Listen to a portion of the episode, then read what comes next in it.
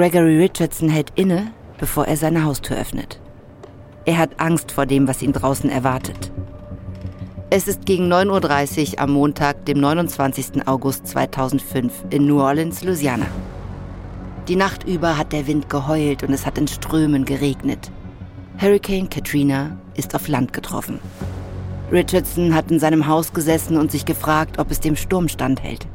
Jetzt, da das Schlimmste überstanden zu sein scheint, will er den Schaden begutachten. Richardson ist Ende 40 und ein erfolgreicher Immobilieninvestor. Er ist in Lower Ninth Ward in New Orleans aufgewachsen, einem überwiegend von AfroamerikanerInnen bewohnten ArbeiterInnenviertel. Jetzt lebt er nur einige Kilometer weiter weg, aber doch in einer anderen Welt in einem schönen Haus mit Swimmingpool im Osten von New Orleans. Er ist stolz auf das Leben, das er hier für sich und seine Familie aufgebaut hat. Er liebt sein Haus und hofft, dass Katrina keine irreparablen Schäden hinterlassen hat. Er öffnet die Tür. Der Wind ist noch stärker, als er dachte, und es regnet immer noch, so dass er sich nur auf die überdachte Veranda vorwagt. Äste könnten immer noch herabstürzen, aber auf den ersten Blick sieht es gar nicht so schlimm aus.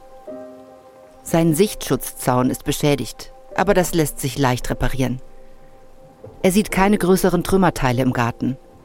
Auch der Rest seiner Nachbarschaft in Lake Barrington, in der Menschen der gehobenen Mittelschicht leben, sieht okay aus. Richardson zieht sein Handy hervor und ruft seine Frau an. Sie und ihr 90-jähriger Vater sind nach Atlanta zu ihrer Schwester gefahren. Seine Frau meldet sich nach dem ersten Klingeln. Ich bin so froh, deine Stimme zu hören. Wie geht's dir? Wie sieht's mit dem Haus aus? Das Haus ist soweit in Ordnung und ich auch. Heute Nacht hat es schon Momente gegeben, in denen ich lieber bei dir gewesen wäre. Der Wind hat wirklich ganz schön geheult. Aber ich hab's überstanden. Er tritt von der Veranda auf den Gartenweg und erzählt seiner Frau, was er vorfindet.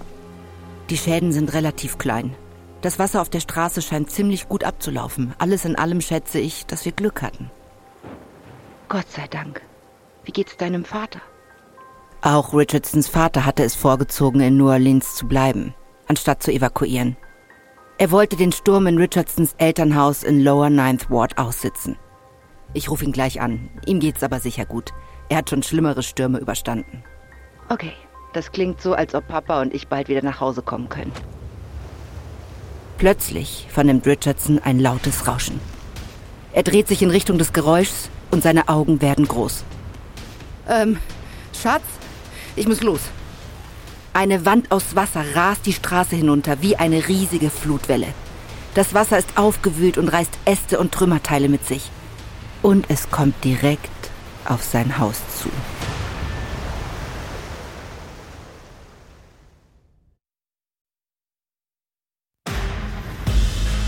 Ich bin Eva Bay und das ist Überlebt von Wondery.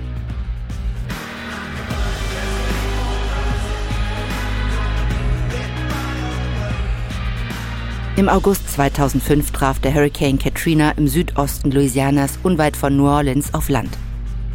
Es war der schlimmste Hurricane, der seit 40 Jahren über die Stadt hinwegzog. Wetterexperten hatten schon lange vorhergesagt, dass so eine Naturgewalt für New Orleans, das etwa zur Hälfte unter dem Meeresspiegel liegt, verheerend sein könnte. Und als das komplizierte System aus Deichen und Flutbauern versagte, wurden die schlimmsten Befürchtungen wahr.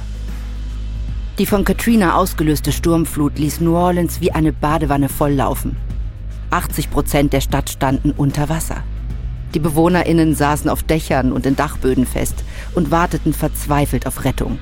Knapp 1400 Menschen starben und Hunderttausende von Häusern wurden zerstört. Vor allem in den afroamerikanischen Communities. Dies ist die Geschichte von den AnwohnerInnen, die an ihre Grenze kamen von Regierungsbeamtinnen, die ihr Bestes im Angesicht einer teilnahmslosen Bürokratie taten, und von einfachen Menschen, die zu Helden und Heldinnen wurden, während die Regierung sie im Stich ließ. Dies ist Folge 1 von 4. Code Grey.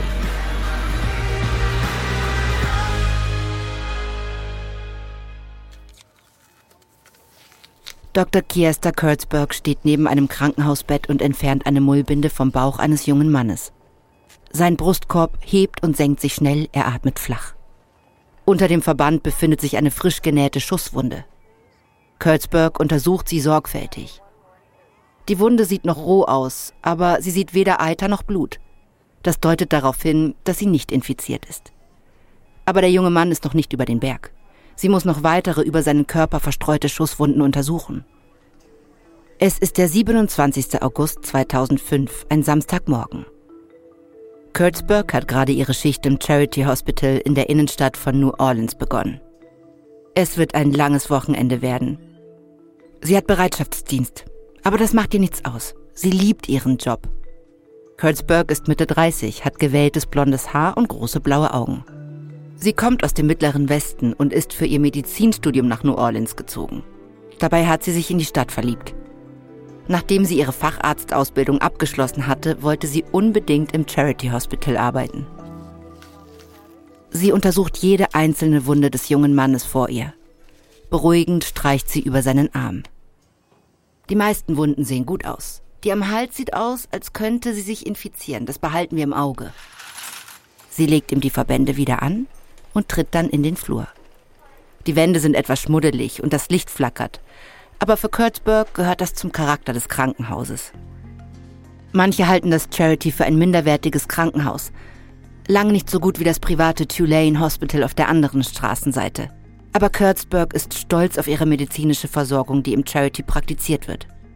Es ist eine öffentliche Einrichtung, die niemanden abweist, unabhängig von der Zahlungsfähigkeit.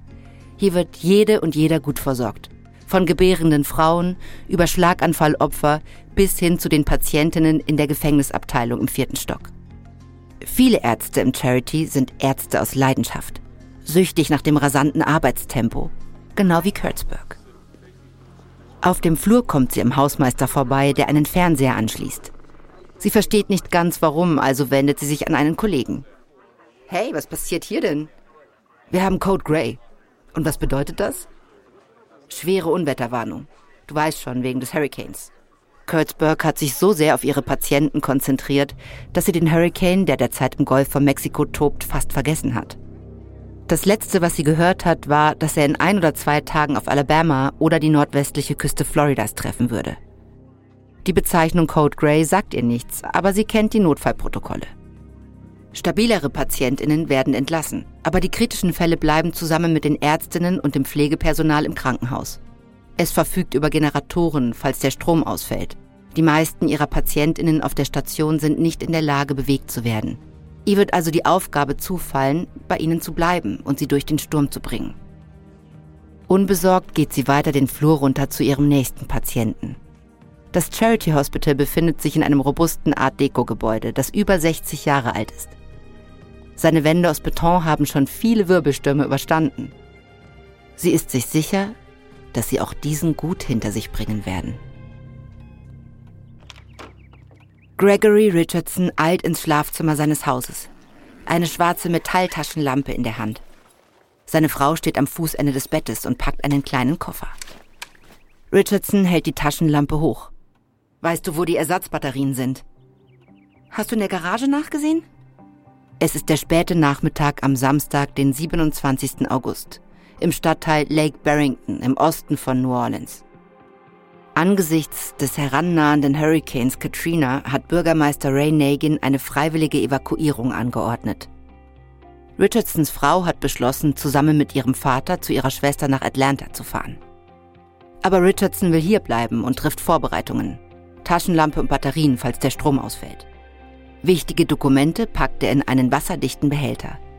All das gehört zum Leben an der Golfküste während der Hurricane-Saison, von Juni bis November. Meistens verlagert sich der Verlauf des Sturms und es passiert nicht viel. Richardson dreht sich um, um in die Garage zu gehen, aber seine Frau hält ihn auf. Du kannst immer noch deine Meinung ändern und mit uns mitkommen. Jemand muss hier bleiben und das Haus beschützen. Richardson hat zu hart für dieses Haus gearbeitet. Er wird es nicht einfach zurücklassen. Was, wenn die Fenster beschädigt werden oder Plünderer vorbeikommen? Was, wenn die Gasleitung beschädigt wird und ein Feuer ausbricht? Er schlingt von hinten seine Arme um seine Frau. Erinnerst du dich, wie letzten Monat alle wegen Hurricane Dennis in Panik geraten sind? Und was ist passiert? Pff, ich weiß, ich weiß. Er ist nach Osten abgedreht und hat Florida getroffen. Ganz genau. Wie dem auch sei, mein Vater wird niemals von hier fortgehen und du weißt, dass ich ihn nicht allein in der Stadt lassen will. Sein Vater lebt etwa 16 Kilometer entfernt im Stadtteil Lower Ninth Ward, in dem Haus, in dem Richardson aufgewachsen ist. Und Richardson möchte in der Nähe bleiben, falls sein Vater Hilfe braucht. Der Lower Ninth Ward ist eines der am tiefsten gelegenen Viertel der Stadt. Wenn der Sturm wirklich schlimm ist, könnte es dort Überschwemmungen geben. Richardsons Frau nickt und dreht sich um, um ihn auf die Wange zu küssen. Du bist ein guter Sohn. Richardson küsst sie zurück und geht dann in die Garage, um die Batterien zu suchen. Hurricanes gehören in New Orleans praktisch zum Alltag. Er sieht nicht ein, warum es bei diesem anders sein sollte.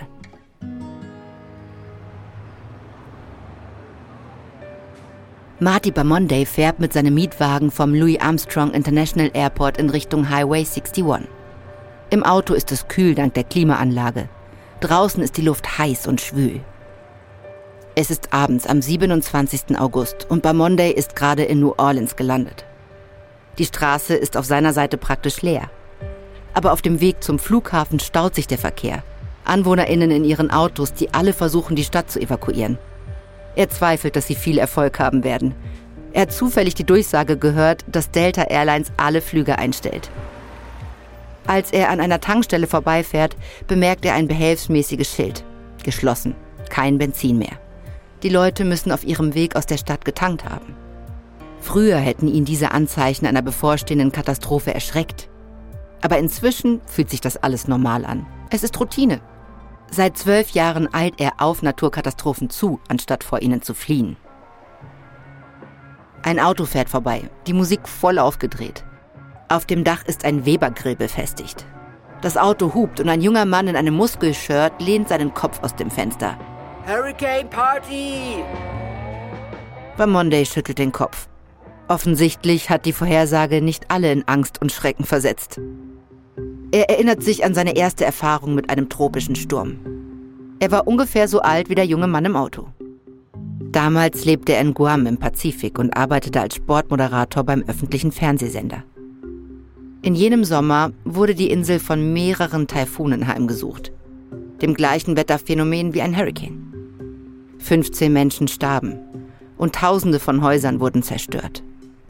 Beamte der Federal Emergency Management Agency, FEMA, trafen kurz darauf ein, um die Hilfsmaßnahmen zu koordinieren. Die FEMA in Aktion zu sehen, veränderte Bamondays Leben.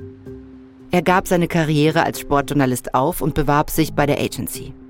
Heute, zwölf Jahre später, ist er einer der ersten FEMA-Fachleute, die bei großen Naturkatastrophen vor Ort sind. Erdbeben, Überschwemmungen, Tornados und Wirbelstürme. Seine Aufgabe ist es, seinem Chef, FEMA-Direktor Mike Brown, über die Geschehnisse vor Ort Bericht zu erstatten. Monday fährt vom Highway ab und auf den Parkplatz seines Hotels. Als er einparkt, sieht er, dass auf den Glastüren zur Lobby ein großes X aus Klebeband ist, damit sie nicht zerbersten. Er seufzt und schüttelt den Kopf. Hurricane Katrina wird derzeit als Sturm der Kategorie 3 eingestuft was bedeutet, dass Windgeschwindigkeiten bis zu 207 Kilometer pro Stunde erreicht werden. Klebeband wird das Glas nicht vor diesen Windgeschwindigkeiten schützen. Pamonde springt aus dem Auto und schnappt sich seinen kleinen Seesack vom Rücksitz. Die feuchtheiße Luft klebt an ihm. Noch weht kein Lüftchen. Es ist schwer an Wind zu denken, geschweige denn an einen Hurricane. Katrina könnte immer noch die Bahn ändern und New Orleans verfehlen, was die Arbeit von Bamonde sehr erleichtern würde. Die Stadt liegt teilweise unter dem Meeresspiegel und ist auf drei Seiten von Wasser umgeben. Im Norden befindet sich der Lake Pontchartrain und im Osten und Süden sumpfige Feuchtgebiete. New Orleans ist dadurch besonders durch einen Hurricane gefährdet und auf ein System von Pumpen, Schutzmauern und Deichen angewiesen. Diese Dämme bieten der Stadt im Falle einer Überschwemmung oder einer großen Sturmflut, wie sie ein Hurricane wie Katrina mit sich bringen kann, wichtigen Schutz. Aber Bamonday muss davon ausgehen, dass Katrina New Orleans treffen wird. Er geht über den Parkplatz zur Lobby und geht im Geiste die Checkliste der Dinge durch, die er in den etwa 24 Stunden, die ihm bis zum Eintreffen des Hurricanes bleiben, tun muss. Er wird sich mit den örtlichen Behörden in Verbindung setzen und dafür sorgen, dass sie wissen, wie sie mit der FIMA zusammenarbeiten können. Wie jede Bundesbehörde können auch die Regeln und Verfahren der FIMA verwirrend sein, und es ist bei Mondays Aufgabe dafür zu sorgen, dass die Behörden in New Orleans wissen, wie sie sich zurechtfinden. Außerdem muss er seinen Vorgesetzten über die Vorbereitungen und die örtlichen Ressourcen Bericht erstatten, damit sie ihre Pläne aufgrund der Begebenheiten vor Ort erstellen können. Wenn alles gut geht, wird er den Menschen in New Orleans das gleiche Gefühl der Hoffnung und Dankbarkeit vermitteln können, das er nach dem Taifun in Guam empfunden hat. Bamonde stößt die mit dem X versehene Glastür auf und betritt die Lobby. Er will sich so schnell wie möglich an die Arbeit machen. Sally Foreman greift in den Behälter auf ihrem Schoß und nimmt sich eine Handvoll heißes, gebuttertes Popcorn. Sie lehnt sich zurück und legt ihre Füße auf den Sitz vor ihr. Normalerweise würde sie so etwas nicht tun, aber außer ihr und ihrem Mann Ron ist das Kino praktisch leer. Es ist Samstag, der 27. August, kurz vor 20 Uhr. Foreman ist die Kommunikationsdirektorin von Ray Nagin, dem Bürgermeister von New Orleans. Sie ist 43 Jahre alt, hat blondes Haar und braune Augen. Sie hat den ganzen Tag damit verbracht, zwischen ihrem Zuhause und dem Rathaus hin und her zu eilen, um sich auf den Hurricane vorzubereiten. Es war ein anstrengender Tag und sie braucht etwas Ablenkung. Als Ron vorgeschlagen hat, ins Kino zu gehen, war sie nur allzu bereit. Sie greift erneut nach dem Popcorn, aber ihr Mann gibt ihr einen leichten Klaps auf die Hand. Hey, du isst ja alles, bevor der Film überhaupt anfängt. Ich hab's mir verdient. War es wirklich so angespannt zwischen Ray und der Gouverneurin? Heute hat sich der Bürgermeister mit der Gouverneurin von Louisiana, Kathleen Blanco, getroffen. Nagin hat bei der letzten Wahl Blancos Herausforderer unterstützt, so dass die beiden nicht immer das beste Verhältnis zueinander hatten. Formen bewegt ihre Hand hin und her, was geht so heißen soll. Sie haben sich größtenteils ganz gut zusammengerauft. Die größten Spannungen kamen auf bei der Frage, ob eine Zwangsevakuierung angeordnet werden soll oder nicht. Sie erklärt, dass die Gouverneurin eine Zwangsevakuierung anordnen wollte, aber Nagin sich dagegen gewehrt hat. In der gesamten Geschichte von New Orleans wurde noch nie eine Zwangsevakuierung angeordnet. Solch eine Anordnung würde große logistische Probleme mit sich bringen. Wie sollten die rund 100.000 BewohnerInnen evakuiert werden, die keinen Zugang zu einem Auto haben? Letztendlich hat Nagin entschieden, dass eine freiwillige Evakuierung die beste Lösung ist. Der Film beginnt und für eine Weile vergisst Foreman den Stress des Tages. Sie ist in New Orleans aufgewachsen. Der Rhythmus der Hurricane-Saison ist für sie nichts Neues. Nach der Hälfte des Films brummt ihr Blackberry. Es ist eine E-Mail des Bürgermeisters. Foreman scannt sie und greift dann nach ihrer Handtasche auf dem Sitz neben ihr. Jesus, Maria und Josef, wir müssen gehen. Schlechte Nachrichten? Nagin wird die Zwangsevakuierung anordnen. Das Hurricane-Zentrum hat gerade eine neue Vorhersage herausgegeben. Sie erwarten jetzt eine Sturmflut von sechs bis sieben Metern. Rons Augen werden groß. Forman muss nicht erklären, was das bedeutet. Eine Flutwelle diesen Ausmaßes würde über die Dämme steigen. Ganze Stadtteile könnten überflutet werden. Das könnte eine große Anzahl von Opfern bedeuten. Forman muss direkt ins Rathaus gehen, um dem Bürgermeister bei der Ausarbeitung seiner Erklärung an die Einwohnerinnen zu helfen. Die Menschen müssen verstehen, dass sie die Stadt verlassen müssen. Ihr Leben hängt davon ab.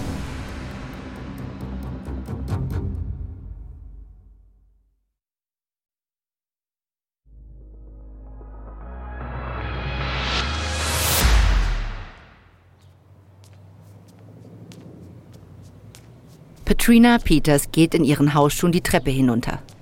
Aus dem Wohnzimmer ihrer Eltern hört sie den Fernseher. Sie kann nicht genau erkennen, was läuft, aber sie nimmt an, dass es sich um einen Bericht über Katrina handelt.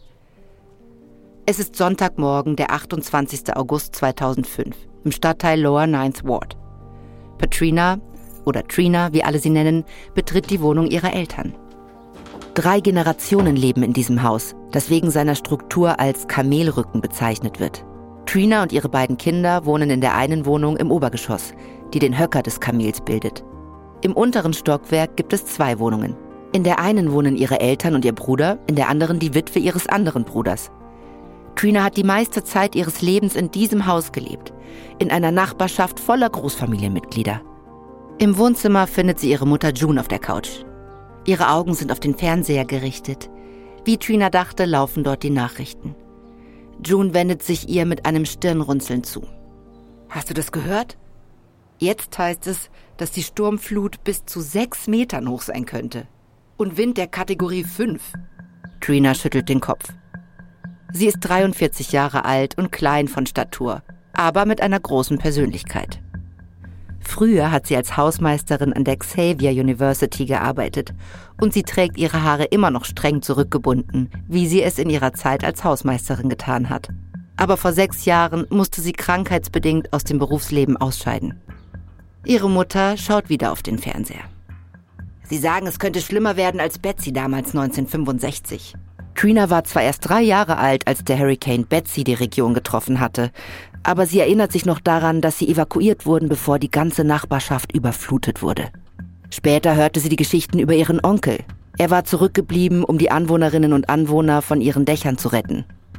June klopft mit der Fernbedienung des Fernsehers gegen ihre Hand, um ihre Aussage zu unterstreichen. Ich bin nicht hier geblieben bei Betsy und ich werde auch nicht hier bleiben während Katrina. Dein Vater und ich haben es besprochen. Wir fahren zu meiner Schwester. Du sollst auch mitkommen. Ach. Tu, was du tun musst, Mama, aber ich bleibe hier. Für Trina ist allein der Gedanke an eine Evakuierung zu viel. Es ist eine lange Fahrt nach St. John Parish, wo ihre Tante lebt. Und der Verkehr wird sich wahrscheinlich stauen, da Tausende von Menschen fliehen. Außerdem hat sie andere Pläne. Die ganze Woche über hat sie sich darauf gefreut, ein großes Sonntagsessen für ihre Kinder zu kochen.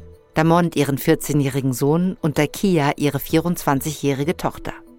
Sie hat bereits alles eingekauft und sie will nicht, dass all die Lebensmittel vergeudet werden. Aber obwohl sie darauf vertraut, dass Gott sie durch diesen Sturm geleiten wird, beschließt sie bei ihrem Jungen kein Risiko einzugehen. Weißt du was? Nimm Damont mit. Kia kann bleiben und mir Gesellschaft leisten. June sieht sie ungläubig an. Bist du sicher? Ich hab doch gesagt, dass sie von Kategorie 5 reden. Größer geht's nicht. Wind mit mehr als 251 Kilometern pro Stunde. Kannst du dir das überhaupt vorstellen? Ganz zu schweigen von der Sturmflut. Das Wasser könnte über die Deiche fließen. Trina nickt. Kia und ich werden das schon schaffen. Oben im Haus sind wir sicher vor Überschwemmungen. Tatsächlich freut sich Trina auf etwas Mutter-Tochter-Zeit mit Kia. Ihre Tochter steht kurz vor ihrem College-Abschluss und wird bald ausziehen. Sie malt sich aus, wie sie zusammen das Sonntagsessen genießen, Karten spielen und sich unterhalten. Gemeinsam werden sie den Hurricane aussitzen. Es könnte ein wirklich schöner Abend werden.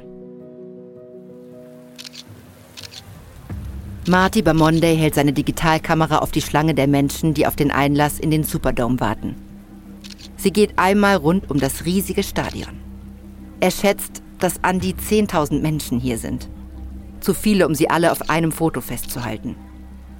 Bamonday schaut sich die Fotos auf dem kleinen Bildschirm der Digitalkamera an.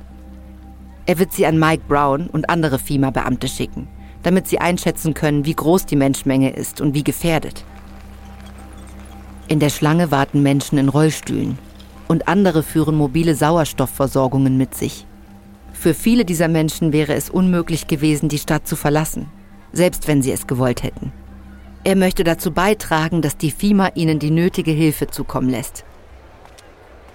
Es ist später Nachmittag am Sonntag, den 28. August. Bamonday betritt den Dome, ein vollständig überdachtes Footballstadion, das wie eine riesige fliegende Untertasse aussieht. Er will sich irgendwo hinsetzen und die Fotos auf sein Blackberry übertragen, damit er sie an Brown mailen kann. Drinnen sind auf dem Kunstrasen reihenweise Feldbetten aufgebaut. Bamonday schätzt, dass bereits 2000 Menschen im Inneren sind. Als er sieht, wie sie auf das Spielfeld drängen, wird ihm mulmig zumute. Das Stadion hat ein Fassungsvermögen von 83.000 ZuschauerInnen. Aber ein Fußballspiel ist etwas ganz anderes als die Unterbringung von 10.000 Menschen während eines heftigen Sturms, der möglicherweise mehrere Tage andauert. Ein Helfer geht an Bamonday vorbei, während er in sein Funkgerät spricht. Ich möchte, dass Sie alles, was Sie an Toilettenpapier im Rathaus auftreiben können, sofort zum Superdome bringen. Bamondays Magen zieht sich zusammen. Wenn dem Superdome schon das Klopapier ausgeht, bevor der Sturm überhaupt begonnen hat, was könnte ihnen dann noch ausgehen? Lebensmittel? Medikamente? Die Fotos sind auf einmal nebensächlich. Er braucht mehr Informationen. Er hält einen Mann im Arztkittel an, der schon jetzt sehr erschöpft aussieht. Leise sprechen die beiden miteinander. Ganz ehrlich, es sieht nicht gut aus. Wir haben nur noch etwa zwei Stunden zusätzlichen Sauerstoff für Menschen mit Atemproblemen. Danach weiß ich nicht, was wir machen sollen. Wir suchen überall nach zusätzlichen Vorräten. Bei Mondays Magen zieht sich noch mehr zusammen. Sie stehen vor einer Katastrophe noch bevor der Hurricane sie überhaupt erreicht hat. Er holt sein Blackberry hervor und schickt eine E-Mail an seine Vorgesetzten. Wenn der Superdome nicht in den nächsten Stunden mit Hilfsgütern versorgt wird, müssen sie dafür möglicherweise bis Dienstag warten, wenn die möglichen Überschwemmungen zurückgegangen sind. Und das könnte zu spät sein. Zu seiner Erleichterung meldet sich die FIMA schnell zurück. Ein medizinisches Katastrophenhilfsteam ist auf dem Weg, ebenso wie Lastwagen mit Lebensmitteln und Wasser. Sie sollten in ein paar Stunden eintreffen. Bamonde atmet auf. Aber er wird das ungute Gefühl nicht los. Diese Menschen hätten in Busse gesetzt und in Sicherheit gebracht werden müssen. Stattdessen sind sie in diesem Stadion eingepfercht. Direkt in der Bahn des Sturms.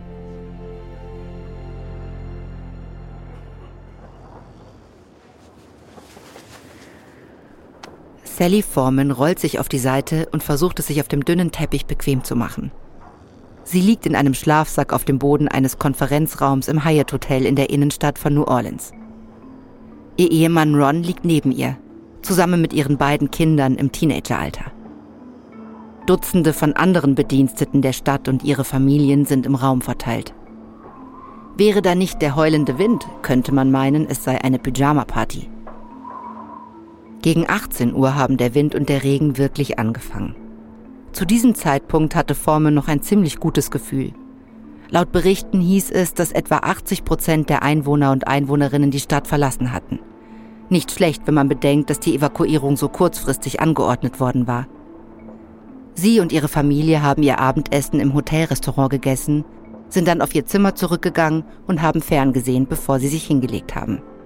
Um Mitternacht ertönte ein Alarm und alle Gäste wurden aufgefordert, ihre Zimmer zu verlassen und sich in das Innere des Gebäudes zu begeben, weg von den Fenstern. Forman hört eine Scheibe zerspringen und weiß, dass sie heute Nacht nicht wieder einschlafen wird. Sie kriecht aus ihrem Schlafsack und schaut auf die Uhr. 4.30 Uhr morgens. Auf Zehenspitzen schleicht sie aus dem Konferenzraum. Sie will nicht die Leute wecken, die trotz des Sturmes schlafen können. Sie geht den Flur runter zu dem Raum, in dem der Bürgermeister sein vorläufiges Hauptquartier eingerichtet hat. Sie findet ihn zusammen mit dem Polizeichef und einigen anderen Bediensteten der Stadt. Was gibt's Neues? Der Bürgermeister richtet sich in seinem Sitz auf. Er ist ein glatzköpfiger Afroamerikaner Ende 40. Das blaue Hemd, das er trägt, ist zerknittert. Das Zentrum des Sturms wird voraussichtlich gegen 6 Uhr über Buras ziehen. Sie sagen, es ist eine Kategorie 3. Foreman nickt erleichtert. Buras ist etwa 80 Kilometer entfernt. Nicht weit, aber New Orleans liegt nicht im Zentrum. Und als Sturm der Kategorie 3 ist er schwächer als befürchtet. Das ist eine gute Nachricht. Plötzlich hallt das Geräusch von splitterndem Glas durch das Gebäude. Foreman springt auf. War das der Eingang? Hört sich so an. Die Lobby des Hotels ist komplett aus Glas. Unter normalen Umständen ist sie schön, hell und luftig. Aber jetzt scheint sie eher eine Gefahrenzone zu sein. Formen verschränkt ihre Arme schützend vor der Brust. New Orleans hat zwar einigen der schlimmsten Prognosen standgehalten, aber die Stadt ist noch nicht über den Berg.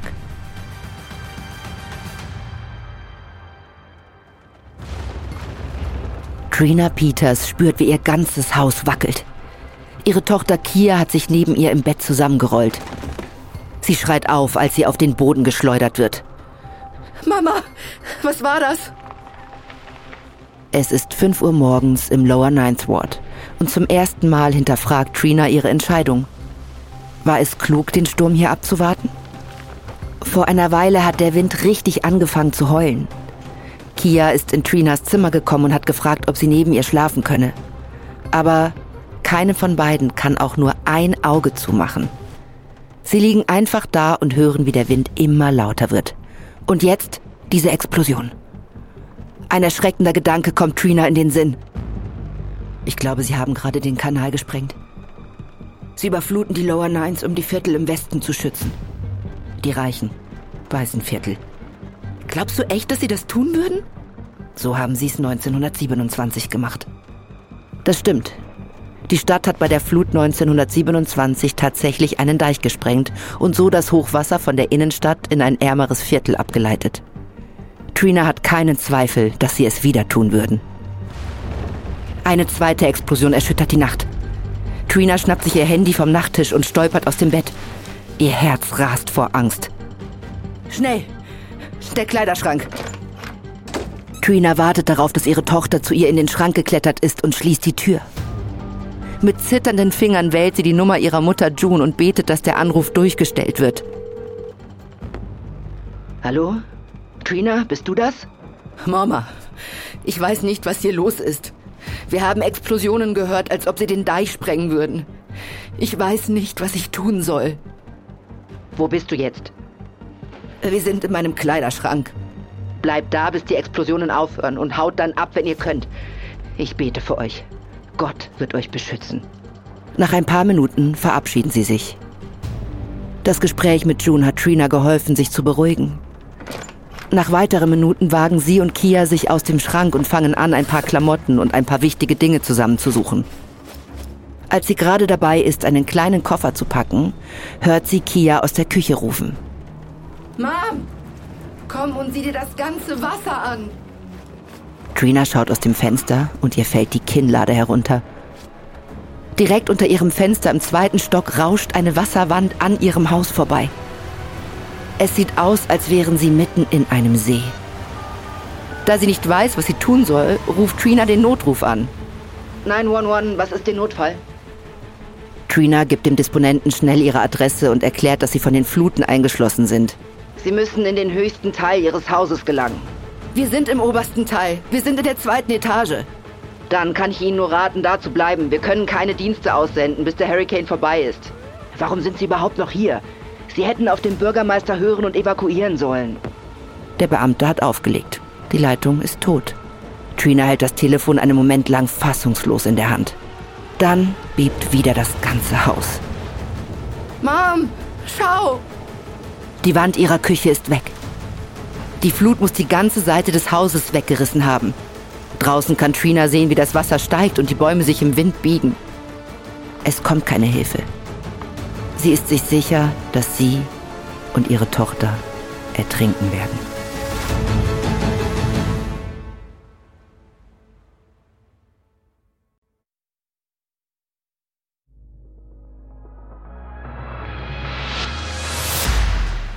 Trina Peters lehnt sich aus dem Fenster ihres Schlafzimmers. Der Regen weht ihr ins Gesicht und vermischt sich mit den Tränen, die ihr über die Wangen laufen. Ihr Herz klopft gegen ihren Brustkorb, als sie auf das aufgewühlte Wasser unter ihr blickt.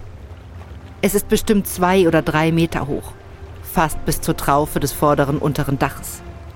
Sie muss durch das Fenster auf das höhere Dach klettern, aber sie hat schreckliche Angst. Es ist kurz nach Sonnenaufgang am Montag, dem 29. August. Trina und ihre Tochter Kia versuchen den höchstmöglichen Punkt zu erreichen, das Dach über Trinas Wohnung im zweiten Stock den sogenannten Kamelrücken des Hauses. Aber es ist steil und Trina ist sich nicht sicher, ob sie es schafft, dort hinaufzuklettern. Kia sitzt schon auf dem Dach, auf der Matratze aus Trinas Bett. Sie hoffen, dass die Matratze schwimmt und als behelfsmäßiges Rettungsfloß dient, im schlimmsten Fall. Kia beugt sich zu ihr nach unten. Komm schon, Mom, du schaffst das. Trina nickt, holt tief Luft und zieht sich mit aller Kraft zu ihrer Tochter. Kia schlingt ihre Arme um sie und hält sie fest. Dann zeigt sie auf etwas hinter Trina. Wir müssen auf das Dach des Nachbarn. Das ist höher gelegen und es ist nicht schmal. Da sind wir stabiler. Trina ist sich sicher, dass sie auf keinen Fall so weit springen kann. Aber als sie sich umdreht, wird ihr klar, dass es nur ein paar Meter sind. Waren ihre Häuser schon immer so nah beieinander? Gemeinsam schleudern sie erst die Matratze auf das Dach des Nachbarn. Dann springen sie rüber und fallen sich in die Arme. Unter ihnen wirbelt das Wasser, ganz braun. Es ist mindestens vier oder fünf Meter tiefer als sie. Vielleicht sind sie wirklich in Sicherheit. Unter ihrer Matratze wackelt alles. Trina schaut auf und sieht, wie sich ihr eigenes Haus immer weiter entfernt. Einen Moment lang ist sie verwirrt. Dann wird es ihr klar. Die Flut hat das Haus ihrer Nachbarn aus dem Fundament gerissen und jetzt schwimmt es und sie mit ihm. Oh Gott, sei uns gnädig, wir werden sterben. Trina und Kia klammern sich aneinander, während das ganze Haus unter ihnen sich dreht und wie ein Korken im Wasser wippt. Aber dann bleibt es auf einmal stehen. Das Haus ist an einem riesigen alten Pekanussbaum hängen geblieben. Trina erinnert sich daran, wie sie als kleines Mädchen unter diesem Baum gespielt hat. Jetzt hat er ihnen das Leben gerettet. Fürs Erste.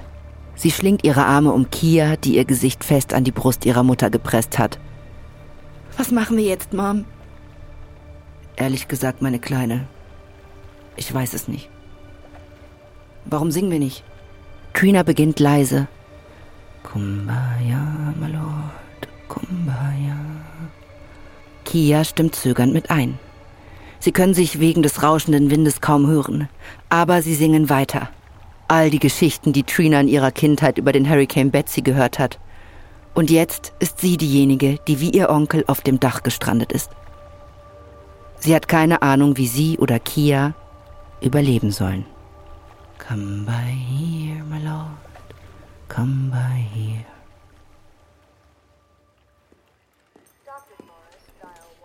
Dr. Kirster Kurtzberg geht den Flur im fünften Stock des Charity Hospital entlang. Auf dem Boden liegen Matten, auf denen das Personal die Nacht verbracht hat. Draußen ist es ruhig, aber sie weiß, dass diese Ruhepause wahrscheinlich nur das Zentrum des Sturms ist, das über sie hinwegzieht. Der Wind und der Regen werden jeden Moment zurückkehren. Es ist kurz nach 6 Uhr morgens, Zeit für Visite. Kurtzberg betritt das Zimmer ihres Patienten mit den vielen Schusswunden. Sein Bett ist neben das Badezimmer geschoben worden, so weit wie möglich von den Fenstern entfernt. Kurtzberg nimmt sich seine Krankenakte vom Ende des Bettes. Und, wie war deine Nacht? Laut. Kurtzberg lacht. Das ist eine Untertreibung. Der Wind in der letzten Nacht war der stärkste, den sie je erlebt hat. Im 14. Stock sind die Fenster zerborsten und der Regen ist hereingeströmt. Kurtzberg hat den Großteil der Nacht damit verbracht, das Wasser mit einem großen Besen durch den Notausgang rauszukehren. Ihre Arme tun von der Anstrengung noch immer weh. Wenigstens muss sie sich keine Sorgen um ihren Ehemann machen. Er hat sie gestern angerufen und erklärt, dass ein Freund ihn überredet hat, zusammen mit ihrem Hund Titus nach Baton Rouge zu fahren. Kurtzberg wirft einen Blick auf die Akte ihres Patienten. Es sieht ganz gut aus. Deine Herzfrequenz ist ein wenig erhöht. Wahrscheinlich ist das nur wegen des Stresses, aber wir behalten das im Auge. Sie begutachtet seine Wunden. Die an den Armen und am Oberkörper sehen nach wie vor gut aus. Aber die Wunde am Hals blutet immer noch und die Haut um sie herum fühlt sich warm an. Oh, ich glaube, die hier könnte sich entzünden. Ich setze dich mal auf Antibiotika. Und ich werde bald wieder laufen können? Lassen wir den Hurricane erstmal vorbeiziehen, aber irgendwann, ja, die Enttäuschung spiegelt sich im Gesicht des Patienten. Hey, der Sturm ist halbwegs vorbei, oder? Kurtzberg notiert die Anweisung für die Antibiotika und legt seine Akte wieder zurück. Dann setzt sie ihre Morgenvisite fort. Sie hofft, dass das Schlimmste des Sturms vorüber ist und dass er in der Stadt nicht zu viel Schaden angerichtet hat. Mit etwas Glück kann sie morgen nach Hause gehen. Gregory Richardson starrt die Straße hinunter und sieht eine Wasserwand direkt auf sich zukommen. Er ruft in sein Handy. Ähm, Schatz, ich muss los. Gregory, ist alles in Ordnung? Richardson bleibt keine Zeit zu antworten. Er legt auf und versucht schnell die Lage einzuschätzen. Er weiß, dass er auf den Dachboden gelangen muss. Das Wasser, das da die Straße hinunterrauscht, wird bald in die unteren Stockwerke seines Hauses fließen. Aber wenn das Wasser weiter steigt, könnte er auf dem Dachboden festsitzen, ohne Ausweg. In seinem Truck, der etwa sechs Meter entfernt in der Einfahrt geparkt ist, befindet sich Werkzeug. Wenn er es mitnimmt, kann er sich notfalls einen Weg auf das Dach bahnen. Er schaut auf das Wasser und dann auf seinen Truck. Er muss es versuchen, also rennt er los, so schnell er kann. Der Regen peitscht in sein Gesicht, seine Füße platschen durch das aufgeweichte Gras. Er erreicht den Truck, reißt die Vordertür auf und holt aus seinem Werkzeugkasten, was er kann einen Hammer, ein paar Meißel, ein Stemmeisen und einen Schraubenzieher. Dann rennt er zurück in sein Haus. Das Wasser strömt bereits ins Erdgeschoss. Es steht ihm bis zu den Knien, als er in die Küche rennt und ein Brot und eine Flasche Wasser holt. Es ist nicht viel, aber es ist immerhin etwas. Er rennt die Treppe hoch und reißt die Falltür zum Dachboden auf. Die Klapptreppe rattert nach unten und rastet in ihrer Position ein. Er klettert hastig hoch mit dem Essen und dem Werkzeug in seinen Händen. Auf dem Dachboden ist es heiß und stickig, aber es ist trocken. Er lässt seine Ausrüstung fallen, holt sein Handy aus der Tasche und gibt die Nummer seines Vaters ein. Hallo? Dad, geh sofort auf deinen Dachboden. Wir werden überflutet. Ich weiß, mein Sohn. Was glaubst du, wo ich bin? Richardson atmet erleichtert auf. Wenigstens sind er und sein Vater vor der Überschwemmung in Sicherheit. Vorerst.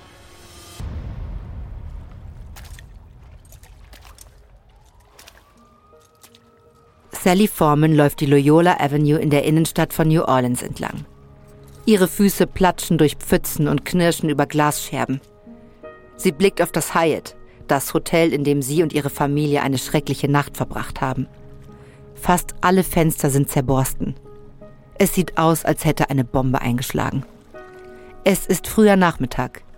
Der Sturm hat gegen Mittag endlich aufgehört. Jetzt ist es ruhig. Der Wind hat sich gelegt und die Straßen sind menschenleer. Die meisten Menschen, die in der Stadt geblieben sind, sind noch in ihren Häusern verschanzt.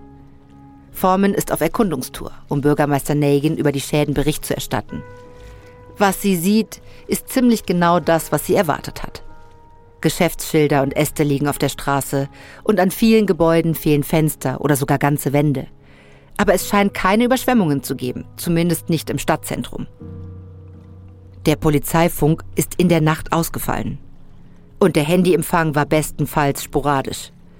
Das Team des Bürgermeisters hat noch keine Berichte darüber erhalten, wie es in den am tiefsten gelegenen Vierteln aussieht. Aber bis jetzt sieht es gut aus. Dann sieht sie den Feuerwehrchef auf sich zukommen. Er sieht besorgt aus. Charles, was ist los? Ich habe gerade von zwei meiner Leute gehört. Sie waren in einem hohen Gebäude beim Lakeview-Viertel. Sie haben gesagt, sie hätten gesehen, wie ein Deich im 17th Street Kanal eingerissen ist. Sie glauben, der Riss ist etwa 60 Meter lang. Foreman schluckt. Der 17th Street Kanal ist der größte Kanal in New Orleans. Das Wasser strömt bereits nach Lakeview und es breitet sich schnell aus. Wir müssen sofort den Bürgermeister darüber informieren. Vor wenigen Augenblicken war Foreman noch vorsichtig optimistisch. Aber jetzt befürchtet sie, was ihnen bevorsteht. Eine noch nie dagewesene Katastrophe.